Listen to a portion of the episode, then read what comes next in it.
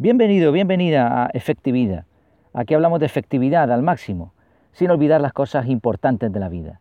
Y una de esas cosas importantes es precisamente reflexionar, pararse un momento y pensar.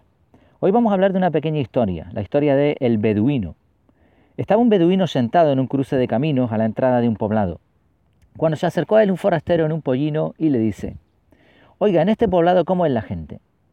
El beduino le responde con una pregunta. Bueno, ¿de dónde viene usted? ¿Cómo era la gente?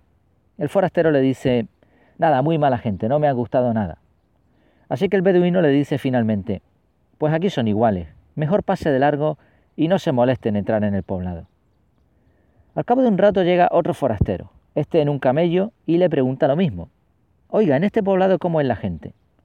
El beduino contesta de nuevo con otra pregunta. ¿De dónde viene usted? ¿Cómo era la gente? Esta vez el forastero responde, muy buena gente, me han tratado muy bien, muy amables y simpáticos. Ya imaginarás la respuesta que le dio el beduino. Pues aquí le van a tratar igual de bien. Entre al pueblo y disfrute de su hospitalidad. Y es que lo que intenta enseñar este, esta pequeña historia es que la opinión de los demás, la opinión que tenemos de los demás, no es sino a veces, en muchos casos, un reflejo de nosotros mismos. Huir de un sitio por los problemas que tenemos alivia, pero no cura, no soluciona nada. Es cierto que más vale una huida a tiempo que una humillante derrota, pero la cuestión es ir a la raíz. Y el caso es que muchas veces recibimos lo que damos, o como dice cierta sentencia, un principio universal, se ciega lo que se siembra.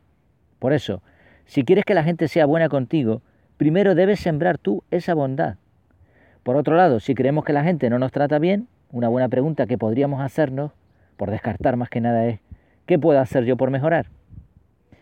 Esta cita que hemos leído de El Beduino es un fragmento del libro de Matty Hemmy, Te atreves a soñar, ponle fecha a tu caducidad, a tu sueño y sal de tu zona de confort. Pues nada más por hoy. Espero que te haya gustado. Recuerda que en efectividad.es tienes un montón de reflexiones más y también artículos más largos centrados en la efectividad. Mientras nos volvemos a ver, que lo pases muy bien.